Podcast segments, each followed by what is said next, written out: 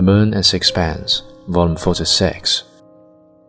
Had not been in Tahiti long before I met Captain Nichols. He came in one morning when I was having breakfast on the terrace of the hotel and introduced himself. He had heard that I was interested in Charles Strickland and announced that he was come to have a talk about him. They are as fond of gossip in Tahiti as in an English village, and one or two inquiries I had made for pictures by Strickland had been quickly spread. I asked the stranger if he had breakfast. Yes, I have my coffee early, he answered, but I don't mind having a drop of whiskey. I called the Chinese boy. You don't think it's too early? said the captain. You and your liver must decide that between you, I replied.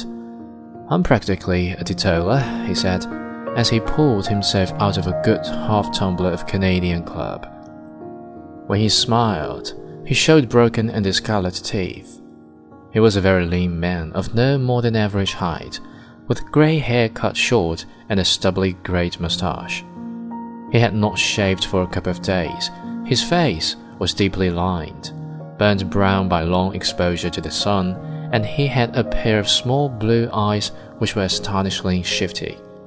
They moved quickly, following my smallest gesture, and they gave him the look of a very thorough rogue.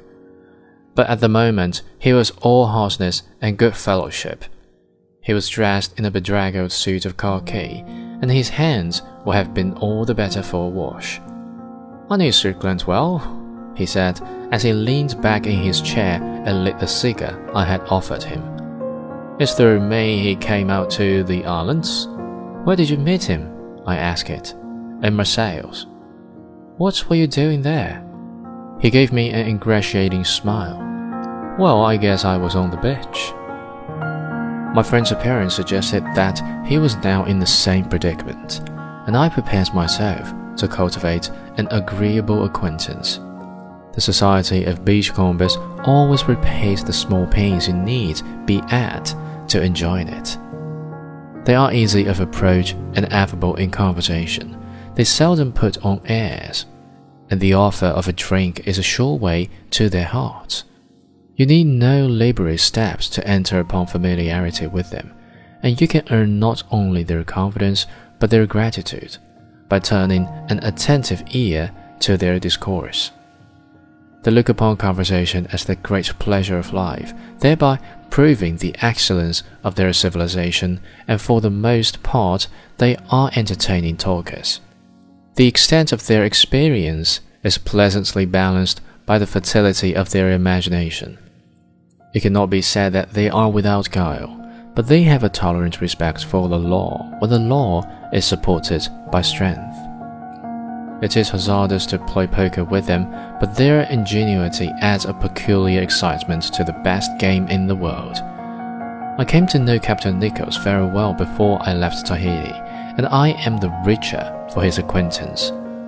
I do not consider that the cigars and whiskey he consumed at my expense, he always refused cocktails, since he was practically a teetotaler, and the few dollars, borrowed with a civil air of conferring a favor upon me, that passed from my pocket to his, were in any way equivalent to the entertainment he afforded me.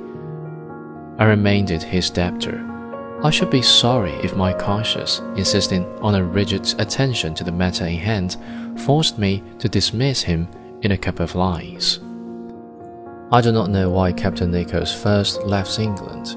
It was a matter upon which he was reticent and with persons of his kind, a direct question is never very discreet.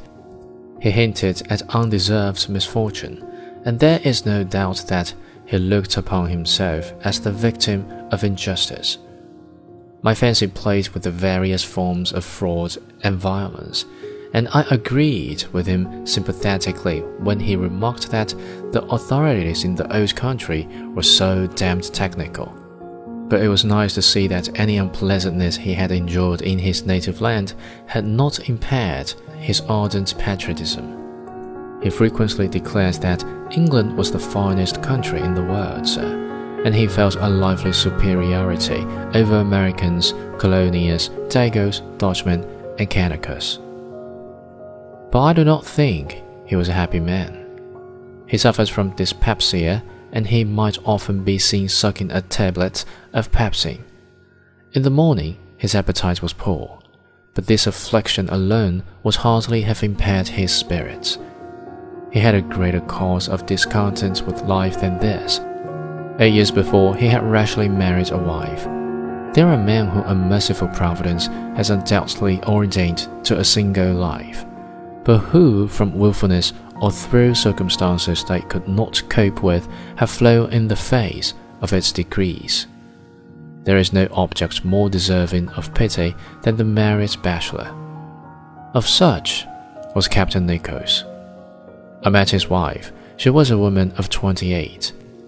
I should think, though of a type whose age is always doubtful, for she cannot have looked different when she was 20, and at 40 will look no older.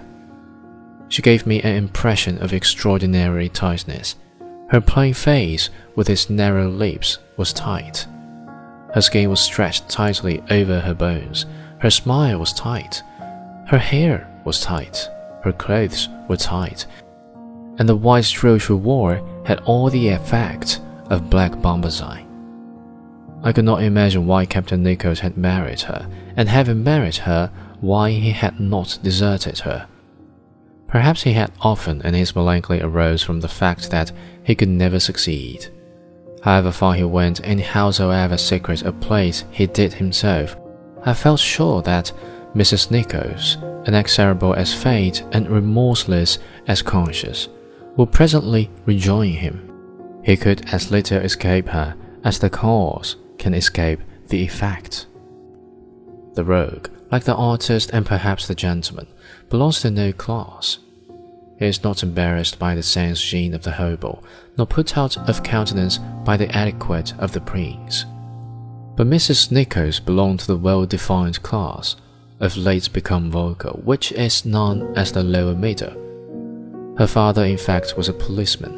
I am certain that he was an efficient one. I do not know what her hold was on the captain, I did not think it was love. I never heard her speak, but it may be that in private she had a copious conversation.